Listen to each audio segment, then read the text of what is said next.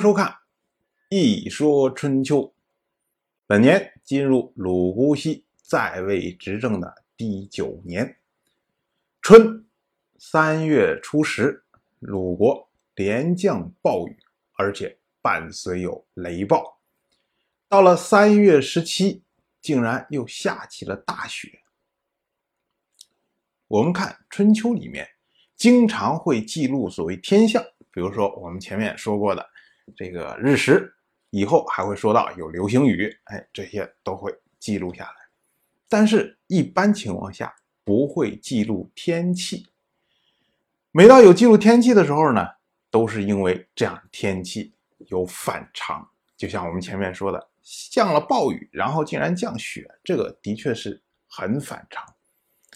因为古人呢，对于反常的天气。他会认为这是上天降下来的预兆，要提醒这个地下的人民要注意了，君主要注意了，哎，是不是有什么地方失德，得罪了上天等等，类似像这样。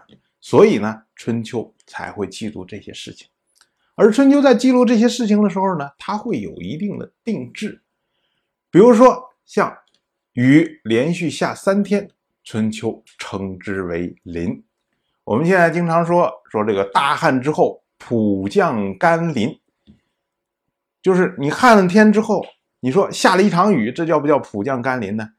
按道理说不叫，应该是连续下了好几场雨，哎，把土地旱那个土地都浇透了，这才叫甘霖。下三天嘛，超过三天，所以“霖”这个字呢，我们现在查它的意思也是指的是久下不停的雨。我们看，这就是。从春秋记录时候习惯延续下来的这个字，而雪呢，平地积雪超过一尺，这个才叫做大雪，可不像我们现在一看，打开窗户一看，外面呀雪花挺大，这就是今天下大雪。古人对于这个大雪这个字描述要精确的多，原因在于我们前面说很多次。春秋是中国文字发展的一个重要阶段，因为当时字非常的少，要去表达一些含义的时候不够用，怎么办呢？他就会造一些字，造一些词出来，而这些词、这些字呢，就要有对应的解释来解释它到底是什么意思。而后世在用的时候，因为已经习惯了，习以为常，就不会再去追究这个字的本意是什么。所以呢，就出现了这种，就是我们感受中的大雪，反而不如几千年前春秋时候的这个大雪定义的更精确。到了夏天，国际间阴云密布啊，一副大战将至的样子。我们前面说过，郑国两代国君都是王室的亲士，但是呢，郑武生因为跟王室之间关系。现在搞得非常差，所以呢被一分而为二，哎，变成了左卿士，只有卿士的一半。但是郑武生仍然以左卿士的这个名头开始执行他的计划。他指责宋国的国君宋禹仪不来王室朝拜，所以呢，从王室以周王的名义下达了命令，说要讨伐宋国。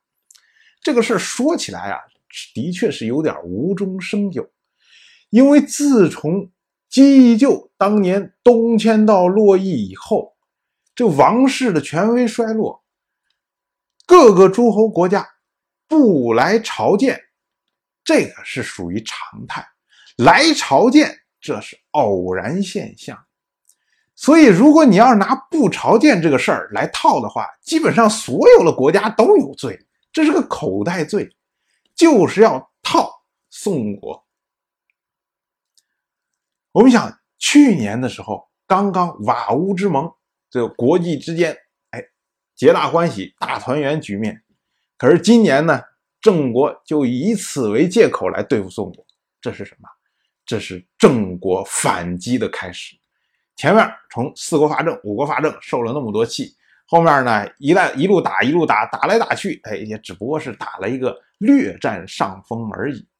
而到现在呢，郑国哎以大义的名义讨伐宋国，这是大反击，要一下把宋国打得抬不起来头。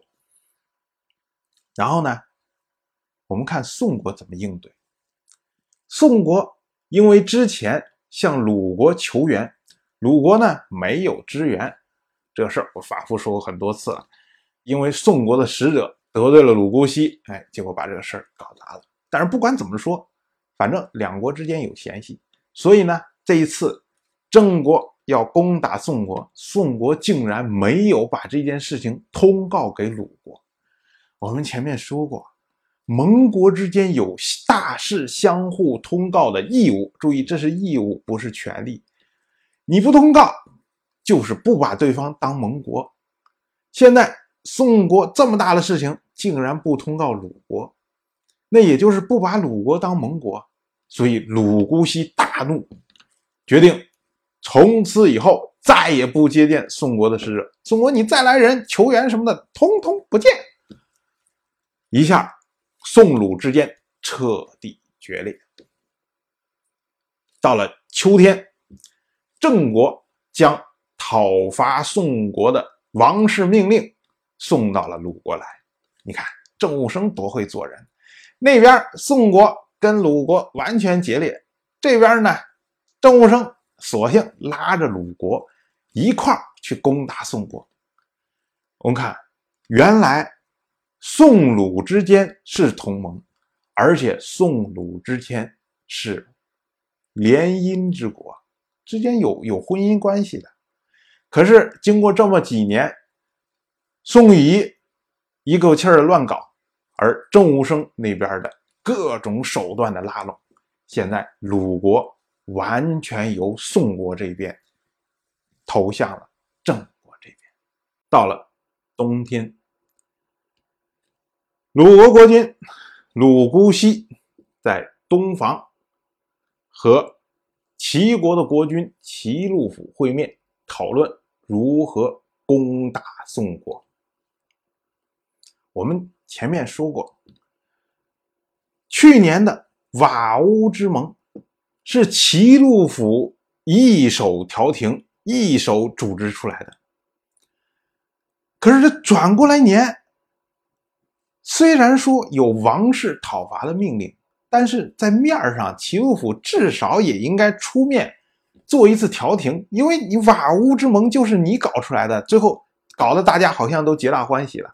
宋国那边觉得已经没问题了，可是今年突然之间要讨伐宋国，你至少你作为当时的和事佬，你应该出来说句话，说哎，看看大家能不能先政治解决，然后再军事解决，对吧？如果宋仪在这个会上，呃，认愿意低个头认个错，说不行，我去朝见一下王室，哎，没准这个战争就不打了。可是齐禄府却没有这么着做，齐禄府明显也是收到王室讨伐的命令。然后马上哎，就跑到鲁国来。注意，东房这个地方是鲁国的地方，跑到鲁国来和鲁姑息讨论如何攻打宋国。由此，我们再反过去看前几年齐鲁府的行为：从齐鲁府最开始的时候跟郑国石门之盟，然后之后跟鲁国爱地之盟，然后呢开始调停宋魏和郑国之间的关系，然后组织瓦屋之盟，让。国际间这个整个弥平纷争，看的一派和事佬的做派，实际上呢，他是并不是真的希望国际间的和平，他希望的是什么？介入到国际间的事务，能在像今天这样，当王室命令下来的时候，能够名正言顺的从攻伐宋国中讨取一杯羹，这。就是齐禄府的野心，所以我们说，国与国之间没有永远的朋友，也没有永远的敌人，只有永远的利益。当然，我就这么一说，您就那么一听。谢谢收看。如果您对《一说春秋》这个节目感兴趣的话，请在微信中搜索公众号“一说春秋”，关注我，您不仅能得到《一说春秋》文字版的推送，还可以直接和我互动交流。我在那里等待您的真知灼见。